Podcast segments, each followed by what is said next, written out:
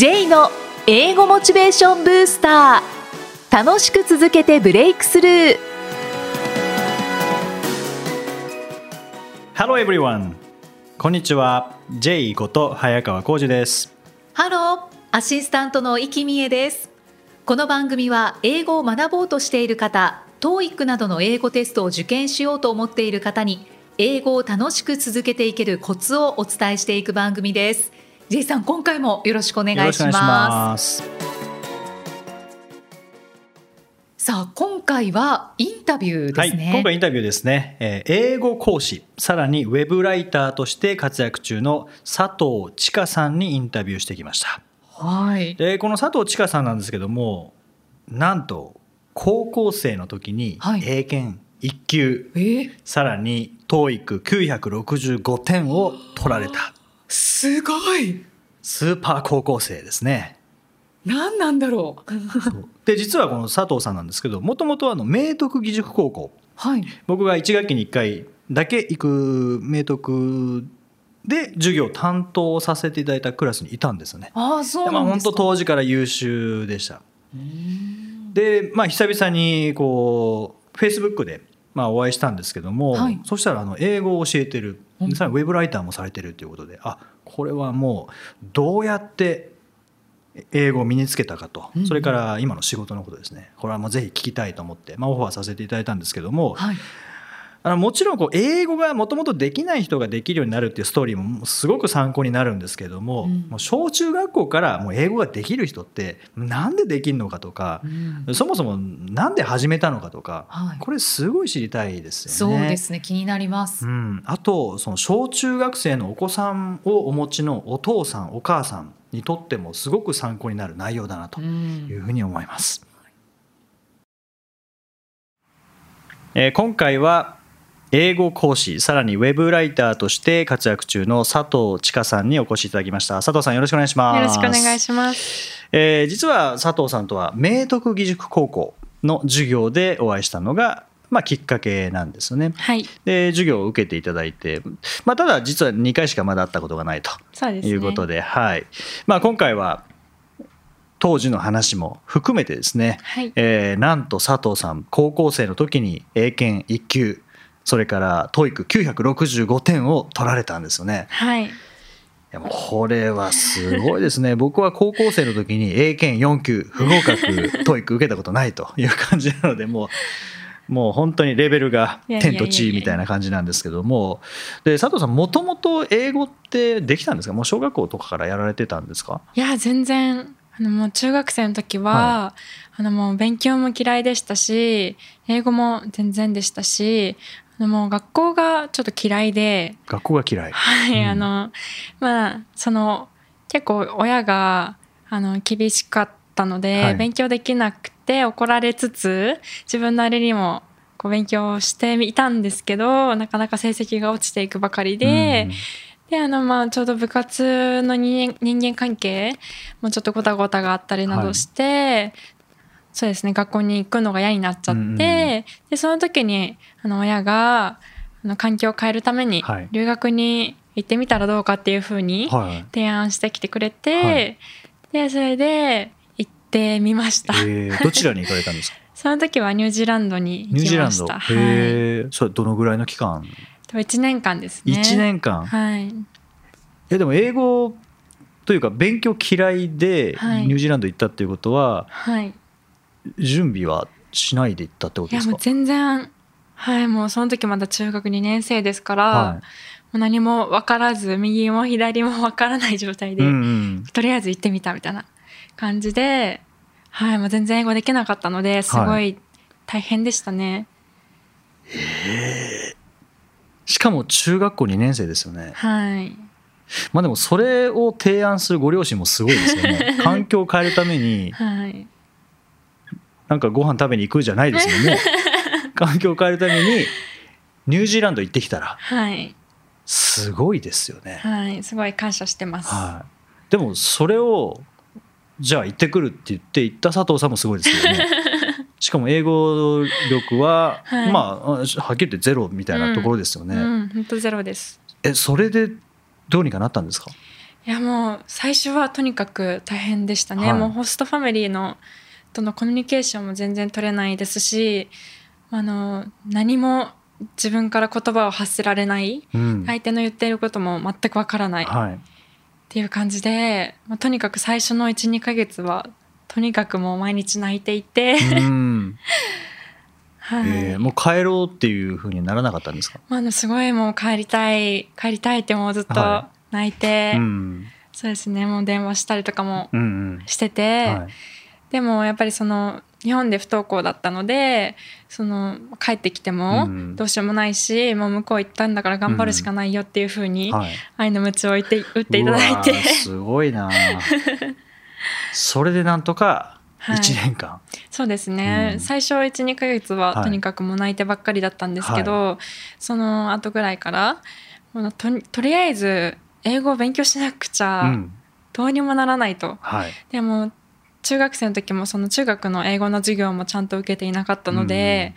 うん、全く基礎ができていない状態っていうのが気づいてであのその時日本人の女の子で、はい、あの留学していてもう長く留学している子であのいらない中1中2の英語の教材があるからあげるよって言ってもらって、はい、でそれをこうパラパラ見たら、はい、あ私はこれをやる必要があるって思ってでそこで初めて何しろあのキャンとかウィルとか勉強して、はいはいえー、なるほどって思ってもう本当知らなかったんですよ。えー。はい、それは日本語の教材ですか？そうです。日本語の中学校の中1中2年生英語みたいな感じの教材で、はい、そこでキャンウィルを初めて、はい、初めて学んであなるほどみたいな。それはニュージーランドに行って、はい、もう12か月経ってからですか？そうです。12か月はもうとにかくショック状態で、よく耐えましたね。もう13歳14歳とかそんな年齢だったので。はい。うわすごいな。まあでもその状態に耐えて、まあ、このままじゃいけないって言って、はい、まあ、勉強を始めた。はいもうすごいべとりとりとりあえずその基礎の文法を勉強して、はい、はい、それからだんだんこう徐々に、まあ、もちろん単語とかフレーズとかも覚えたんですけど、はい、徐々に徐々に書けるように話せるように聞けるようになってきて。そうニュージーランドでは学校に行ってたんですか？そうです。現地校に行って、はい、もう向こうのニュージーランドの人と一緒に、うん、授業を受けていてもうさっぱり分からなかったですね。いやそれはキャンウィル初めて知ったのはそこだったら分かんないですよね、はい、もう今何の授業をしているのかも分からなくて。ええそれクラスには日本人の生徒は？えっとそそこがすごい田舎町だったんですよ、はい、メスベンっていうすごいちっちゃいもう村みたいなところで、はい、もう日本人も本当一人二人とかで、はい、なのでとにかく日本語がもう通用しない空間なんですよ。えで英語できないと何も通用しないですよね、そうです。だから本当に一日誰とも喋れない日とかあったし、もう笑え笑えなくて笑う機会がなくてすごく精神的にもしんどかったいやそれしんそ日本にいる時よりしんどくないですかそれ？しんどかったですねかなり、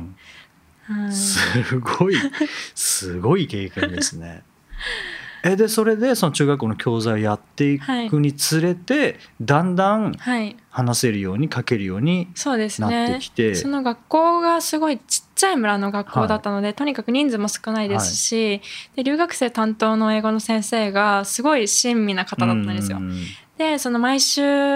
毎週末の宿題として英作文で日記を書いてきてと言われて、はいうん、で最初全然書けなかったんですけど、はい、自分で文法を勉強しつつ辞書を使いながら一生懸命書くようにしてで最終的にはもうノート一面とかに書けるようになって、っていうふうに徐々に徐々にこう伸びましたね。でもその基礎は、はい、その友達からもらったはいもう間違いなく。あの教材、はい、ということは中学校の文法って使えるってことですよね？いやとにかく大事だと思います。はい、なるほど。もうなんか、まあ、よく言われますよね。中学校の英語力があれば、はい、あの喋れるとか書けるってよく言われますけど、はい、もうそれまさにそれ体験されて、ね。はい、しかも現地で。そうです、はい、ゼロの状態からまずはそこだなっていう。すごいですね、はい、そのゼロの状態からなんかおなんか楽しくなってきたぞって思うまでってどのぐらいの時間かかりました？どのくらいだろう。でももうとりあえずそのコミュニケーションホストファミリーとコミュニケーションもうまく取れないから、はいうん、もう関係ももう悪くなっちゃっててもう諦めて引きこもってすごい勉強してたんで。お引きこもって？そうか。引きこもって泣くんじゃなくて引きこもって勉強するんです、勉強してました。へえ、はい、それでだんだんできるようになって、はい、ホストファミリーにも話す、はい、話しかけるようになったんですか？そうですね。うん、うん、そしたら関係は？まあでもそこのそこはもう完全にもう崩壊しちゃってたんで、まあ、最初が最初ですよね。はい、で次の家に行って、はい、でその次の家に行ったらもうすごいだちょっと喋れるようにもなってたんで、はいうん、すごいいっぱい喋れる練習ができて、はい、いい関係が築けてでそれが余計にいい効果になって、はい、もっと伸びて、はい、じゃあやっぱ海外行く前にはちょっとはあの準備していった方がいいっていうことですね。でも絶対大事ですね。はい。中学の文法だけは絶対に 覚えておいた方がいいと思います。なるほど。はい。うんもうそれが本当に基礎になるっていうことですかね。はい。はい、えー、で1年間の留学を終えて日本帰ってきましたよね。はい。それってあれ留学したのが中学校2年生のところそうです頃ですよね。で帰ってきて中3。はい。ってなると今度は高校に、はい、どこに行くかっていうことになると思うんですけど、はい、でまあ、一番最初にもご紹介しましたけど僕と佐藤さんは明徳義塾高校で、えー、あったんですけど、うん、これ高知県の高校ですもんね、はい、佐藤さん出身どこでしたっけ？私出身は埼玉です。埼玉でなんで高知県を選ぶんですか、えっと、やっぱりその中学生の時に学校に行けてなかったので、はい、まず日数が足りなくて出席日数が足りなくてで公立はまず無理だったのでその私立でかつその英語教育にあの重点を置いている学校、はい、で英語コースがあったので、うん、そこでもう1年留学ができる学校だったので、はい、はい、あのそこを選んだっていうのもあるんですけど、はい、あとはその親元を離れて留学して、うん、あのすごい変われたところがあるので、うん、やっぱり次のステップでもちょっとそういう親元から離れて、その厳しい環境に身を置いた方があの自分は多分向いてるんじゃないかなっていうふうに思いましたし親も多分そういうふうに思ってくれたところがあったので、うん、はい、あえて自分から厳しい環境に飛び込んでいく。そうですね。はい。あのリスナーの方はちょっとピンとこないかもしれないですけども、まあ、明徳義塾高校っていうのはスポーツではもちろん有名で、えー、野球部はまあ、ほぼ毎年のように甲子園出てますしサッカー部も全国行ったりとかそれからゴルフ部であれば、え松山英樹君とか、え、横峯さくらさんとかですねもう輩出してますし、え、相撲部も琴奨菊とか朝青龍とかですね、え、明徳出身なんですけども実は英語コースっていうのもあるんですよね。で、まあ、英語に特化した学習もしていますし一番の特徴はほぼ全寮制ですよね。うんなので3年間寮で生活をするという感じですよね。はい、で埼玉から行ってるのでほとんど帰れないですもんね。そうですね、うん、夏休みに帰るみたいな感じですかね。はい、どどうでしたか？その寮生活っていうのは。えっと、まず結構厳しい寮生活といってもかなり厳しい方の部類で、はい、まず外にその寮の区域から外出をするっていう概念があまりなくて、うん、それはあれですもんね。あの山の中なのでそうです。外に出たら、はい、あの何もないっていうことですもんね、はい、もう外に 自分で出られないような位置にあるので、ね、はい、はい、なのでもう勉強するしかなくてやることが、うんうん。うん、はい。でとにかくでもすごい勉強に集中できた環境でしたね。なるほど、はい、じゃあ高校に入った理由もその厳しい環境において徹底的に勉強するとそうですね。すごい勉強したくて、うん、あまあそこまで厳しいとは思わなかったんですけど はい、でもすごく行ってよかったと思います。はい。であの2年生ですよね。2年生の時に留学するんですね、はい、そういうシステムなんですね。そうです。英語英語コースで、はい、あの留学が必須なので、うん、オーストラリアのアデレードというところに行きました。はい、それはその中学生の時は全くできない状態で行って、はい、まあ、結構大変な思いもされましたけど今度はある程度できるような状態で行きましたよね、はい、なんかやっぱ楽しさって違いますか？全然。全然違いましたねやっぱり、はい、英語の基礎があるのでホストファミリーともすごくあのいい関係が築けましたし、うん、あの学校でも現地の学校の授業も理解できるし、はい。はい、あのすごくとにかく楽しさが全然違いましたね。現地の授業ってどういう授業があるんですか？あ、もうあの普通に日本の学校で習うような歴史だったり、数学だったり、理科だったり、はい、それを英語で。そうです。それも今度はもう分かるようになってる。分かるようになりましたね。すごいですね。その間って3年ぐらいですもんね。その期間って3年ぐらいですもんね。その中2で行ってあそうです、ね、帰ってきて、高校入って高2で行ってってなると。そうです。その3年間の伸び具合っていうのはもうすごいんでしょうね。そうですね。日本に帰ってきてから、うん、帰ってきてから結構勉強したところがあるので。はいはい。そのまあ、ニュージーランドにも1年間オーストラリアも1年間。で、はい、もちろん、まあ、当然留学で英語力も上がったと思うんですけども、はい、他に留学してよかったなっていうところって何かありますか？えー、っとやっぱりその中学高校とかで一人で海外に1年間行くっていうのはあんまり一般的な体験ではないと思うんですけど、ね、はい、あのその時はやっぱりその若気の至りというか、うん、あの行っちゃおうみたいな感じで行ったんですけど、はい、今思うと、まあ、よくやったなみたいな ふうにちょっと自分で思うんですけど、えー、今だったらちょっと考えて躊躇しちゃうかもしれないですね。今だらホームシックになったらどうしようとか普通にちょっと思ったりもしますけど、うん、でもその自信には今の自分に対して自信にはつながってますかね。はい、はい、確かにその経験ってなかなかできないですもんね。そうですね。でもそれができたっていうもう実際の体験があるので、はい、これから何か新しい挑戦をしようってなった時にそれが英語以外だったとしても、はい、なんかできそうな気しますもんね。あ、わかります。そうですね。一回やっぱり頑張って何かその英検1級とか TOEIC後半あの900点後半とか成し遂げたっていう、うん、そこまで頑張れたっていうことはすごい自信につながってますね。はいはい、いや1級なんてなかなか取れないですからね。いや高校生で取れるっていうのは本当に、まあ、当時びっくりしましたけどね。であの実は今お話聞いていて僕も中学校時代不登校だったんですよね。うん、で、まあ、3年間僕は3年間ほぼ行ってなくてで高校に入って、まあ、社会復帰ですよねもうリハビリをして、うん、で、まあ、その後に英語好きになってっていう感じなんですけど、うん、僕その英語をやり始めてからなんか自分が変われたなっていう感じがあるんですよね。うん。で今佐藤さんのお話聞いてなんか似てるなって思ったんですけど、うん、でそこでちょっと聞きたいのがあの英語でコミュニケーション取る時と日本語でコミュニケーション取る時って性格ってどうですか？変わり変わったりしますか？そうですね、うん、多分無意識に変わっているんじゃないかなと思います、うん、なんかその英語と日本語ってやっぱりちょっと抑揚とか、はい、あの身振り手振りとか自然にこう英語だとつけたりとか、はい、結構違うところがあるのかなあるように思うんですけど、うん、自然とこう自分も英語を話すとそれに合わさって合わさった話し方をするというか、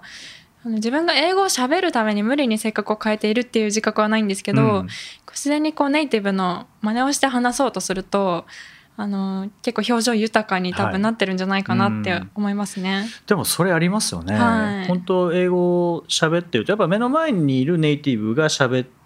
なんか影響されますもんね。そうですね。で英語って口開けないと喋れないので、うん、口開けて喋ってるとやっぱ自然と笑顔になりますから、ね、確かに、うん、はい、で笑顔になるとなんか楽しくなってきますからね。わかります、うん、で、日本語ってあんまそれないですもんね。そうですね、多分英語で喋ってる時の方がなんとなく明るくなってると思います。いや絶対それありますよね、僕もそうそれ気づいて、うん、あなんか英語の方がいいなって思って、でそれをきっかけに例えばスピーチコンテストに挑戦したりとかっていうのをしていったので、もう本当にまあ、もう僕の話になっちゃうんですけど過去を振り返るともう英語に救ってもらったなっていう思いがすごいあるんですけど、うん、でも今のお話佐藤さんのお話聞いていると、はい、佐藤さんも結構この英語に、まあ、最初は辛かったと思います、はい、ニュージーランドの経験とかですね、はい、涙なしでは聞けなかったですけども。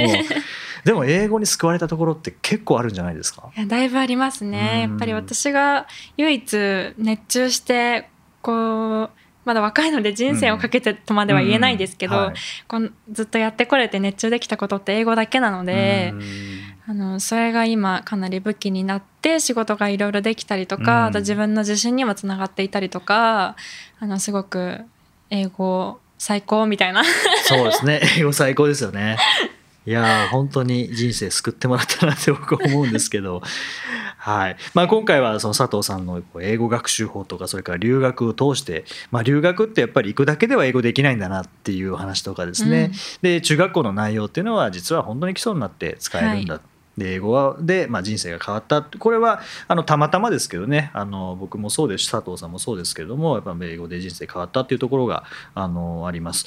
で今日のお話ってもちろん英語学習されている方にも役に立つお話だと思うんですけどもそれ以上に中学生とか高校生のお子さんをお持ちのお父さんお母さんにすごく響く内容だったんじゃないかなっていうのを僕思うんですよね。うん、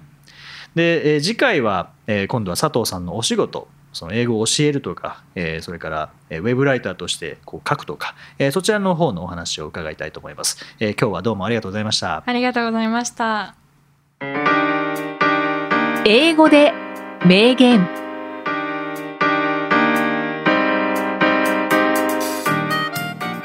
続いては毎日配信している J さんの単語メールボキャブラリーブースターから著名人の名言を英語でご紹介いただきます今回の名言は何でしょうか？はい今回はリオ・ブスカーリア、まあ、リオ・ブスカーリアというアメリカの教育学者の言葉です。はい。Change is the end result of all true learning. Change is the end result of all true learning. あチェンジとラーニングは聞こえてきました、はい、変化はすべての本当の学びの最終結果である学ぶと最終的にはこう変わるっていうことですね。あそういうことですか、はい、あ今聞いていて変化そのものがもう学びの最終結果ですよ、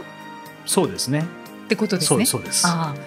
そうですね。でもそうですよね。なんか今の状態を続けるっていうよりは今の状態をこう変えていくっていうのがそのためにやるのは学びですからね、うんうん、で最終的にやっぱ変わらなければ学びがないっていうことですもんね。そうですね、うん、なんかそうですね。学びの最終結果って何か違うものをこう求めてる気がするんですけど、うん、自分の中で何かがある最終的にって思いながら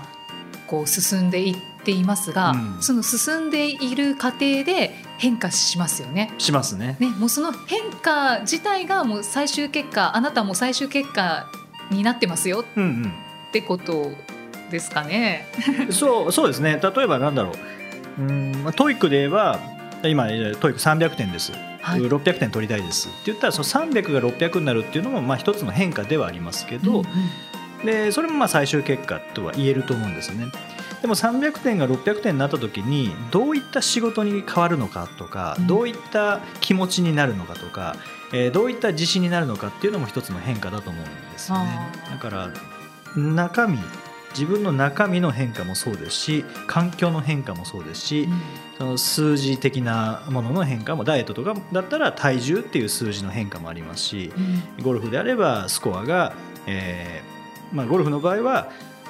数字が少ない方がいいですからね。少なくなっていくっていう変化もありますし、はい、まあ、その中でやっぱり自信とかっていうのは大きい気がしますよね、変化の中でも一番大きいのは、はい、自信かなっていう気がしますけどね。うん、そうですね、あまさしくそうですね。変化。変化。していきたいですね。していきたいですね。だんだんとこう変わってくるんでしょうね、うん、まあ、最終結果ですけどそこでゴールってわけではないですもんね。うんそうですね、うん、まあ一つの学びの最終結果ではありますけど最終結果が出たらまた次の学びに入って次の最終結果の変化がありますもんね。はい。変化し続けますね。はい、だからダーウィンが言いますもんね、えー、この世で最も強いのは変化し続けられるものだっていう。環境に適応できるものだっていうので、うんうん、その上の環境に行きたかったらやっぱり変化し続けなきゃいけないですからね。ということは学び続けなきゃいけないっていうことですね。うん、一生勉強ということですかね。そうですね。はい。はい、J's Topics さあこのコーナーでは J さんにまつわるあれこれをお話しいただきます。J さん今回のトピックスは何でしょうか？はい今回は出島。出島？出島。出島は、えー、出島出島だけ言うとなんか面白い発音ですね。なんか人の名前？って思いますね。出島長崎のはいはい。出島です。久しぶりに聞きましたなんか。まあなかなか日常会話に出島は出てこないですからね。そうですね。教科書では習いましたけどね。ですね。出島のイメージって いやイメージもないかもしれないですけど、はい。出島ってどんなイメージありますか？まあ外国人がたくさんいたはいっていうイメージですそうかね。ですね。まあ貿易をしていたところですよね。はい。まあ、鎖国時代ですねその、まあ、鎖国ずっとしてましたけども、まあ、その時に、まあ、西洋との貿易の窓口になっていたのは、まあ、基本的にはオランダとの貿易の窓口になっていたのがこの長崎の出島唯一でした。唯一ですかね西洋とは唯一ですね。はいはいでまあ、今実はその頃の話っていうのを結構本で読んでいて、うん。えーオランダ語の通訳がどのような生活をしていたかとかっていう本をずっと読んでたら出島に興味を持ちすぎて、はいちょっと行ってきたんですね。そうなんですか。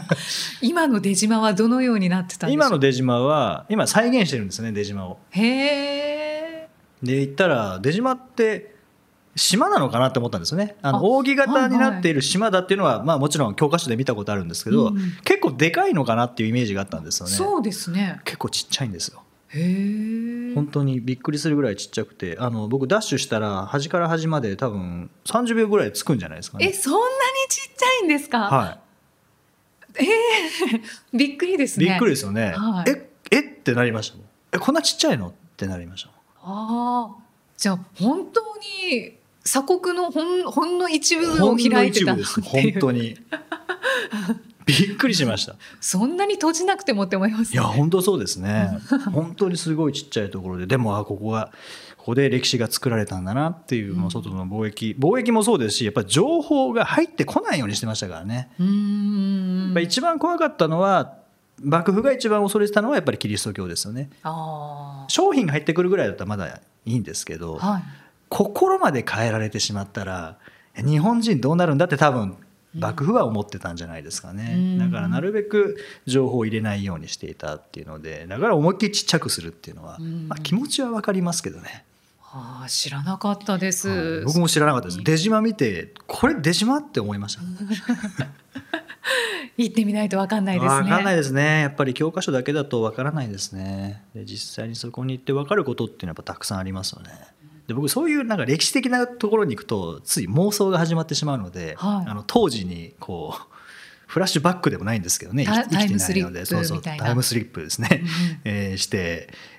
当時の人になりきるんですけどうね、ん。なりきる。なりきってな何人になったんでしょうか、えーうん日本人だと思いますけど。だと思いますけど。曖昧ですね、はい、でなんかやっぱ資料を見ながらああそうなんだとかっていうのを思いながら。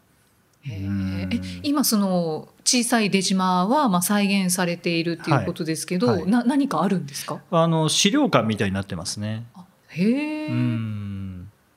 あれ海は見えるんですか？海はもともとは海のとこに作ったんですけどやっぱ埋め立て地なんですねあの辺って。うんうんだから海は近いんですけど目の前海ではないですね。川ですね今のところ。あそうなんですね、はい。なんかもうすっかりこう港っていうイメージもともとはそうだったみたいですけどね、うん。でさらに出島もう使わなくなってからはもう出島としての機能いらないので、はい。あとまあ開国してからはもういらないので、うんうん。はい、そこはもう埋め立てて普通になってましたけどね。今はビルとかも周りにすごい建ってましたけど。あじゃあ随分まあ変わってるんですね、うんまあ、150年前とは違うんじゃないですかね。うんうんへえまあでもここで、まあ、当時は英語ではなくてオランダ語でしたからね。うん。オランダ語の通訳がいてオランダ人のその商人と日本人とのこうコミュニケーションのかあの架け橋になったりとかっていうのをここでしてたんだなっていうのは、まあ、妄想のしがいがありますよね。そうですね それで言うとまあ横浜もすごい横浜も。タイムスリップできますよねそうですね。はい。歴史に触れるっていいですね。そうですね。だからそこその後やっぱり当時、まあ、蘭学ってオランダとか、まあ、うん。海外の学問ですよね、オランダ語だけではなくてその医学とかも含めて海外のことを学んで日本に入れてくるっていうやっぱり技術とかっていうのは海外の方がすごかったので。で、まあ、オランダ語の本を訳してで日本に情報を入れていったっていうことであのこれも社会の教科書でやった杉田玄白。あ、はい、の、えーまあ、彼は解体新書とかですね、うんうん、えー、書いてましたけども最近なんかそういう本もこう読んだりして。はいなんか学生時代に戻りますね。そう学生時代何にも興味なかったですけどね。出島うんって、杉田玄白か。おじいちゃんだな。おじいちゃんだそうですよね。もうおじいちゃんしか出てこないですもんね基本的には。そうですね。はい、うんそうそうなんかそういう感じで、なんか今だからやっと興味持てたっていうのはあると思いますけどね。長崎に行かれる機会のある方は、はい、出島。出島。おすすめですね。あそうですね。あ出島？これ？ってなりますけど でもそこには歴史が詰まってますからね。うん。第97回お送りしてまいりました J さん、はい、この時期セミナー多く開催されますね。そうですね。結構最近多くてですね、はい、えー、まあもちろん英語学習法とか TOEIC のセミナーはやるんですけども、えー、それからまあ前にもお伝えした、えー、TOEIC 指導者向けのセミナー、うんうん、はい、それからあの英語のプレゼンのセミナーをやってくれっていうあのご依頼いただいて、はい、あの英語の今度はプレゼンのですね。いつもは日本語のプレゼンを英語思考と絡めて日本語で伝えるっていうのをやってきたんですけども、うん、まあ、今回英語のプレゼンのセミナーとか、うん、あとは、まあ、これもずっと前からやってますけども、えー、発達障害を抱えている方たちの就職支援をしている施設。で、またこれはボランティアですけどねボランティアのセミナーをさせていただいたりとか、うん、最近本当にいろんなセミナーがあってなんかでも本質って全部共通してるんですね。そうなんですね、はい、英語にしても就職支援にしても日本語で伝えるにしても英語で伝えるにしても、まあ、全部見本があるものを日常的に繰り返したら絶対上達するのでそういった本質は全く一緒なんですね。うん、あとどうしてもやっぱり苦手なところっていうのがあるのでその苦手って憧れの裏返しだっていうふうに僕はずっと思っていて、で苦手を憧れに変えてその憧れている状態で取り組むことで最終的にはそれ武器になると思うんですね。でそのお手伝いをするっていうのが僕はいつもやってることなので、まあ、今回の英語でも日本語でも就職支援でも、まあ、全部同じなんですよね。はい、うん。そうですね、はい、いろんなジャンルされてるなと思いますが、はい、本質は一緒。一緒なんですよね。はいセミナー、まあ、今後もね、はい、今ご紹介いただきましたけどこれ以外にもね、はい、これから先まだまだたくさんあのセミナーされると思いますのでそうですね。参加できるものは、はい、ね、ぜひポッドキャストをお聞きのあなたも参加してみてください。ぜひお願いします。さあそしてこの番組ではご質問ご感想をお待ちしていますメッセージは J さんのアメブロ英語モチベーションブースターの中のポッドキャスト下にお問い合わせフォームがありますのでお気軽にお送りください。それでは J さん。OK thank you for listening. See you next week. バイバイこの番組は提供株式会社ラーニングコネクションズ。プロデュースキクタス。ナレーション生きみえでお送りしました。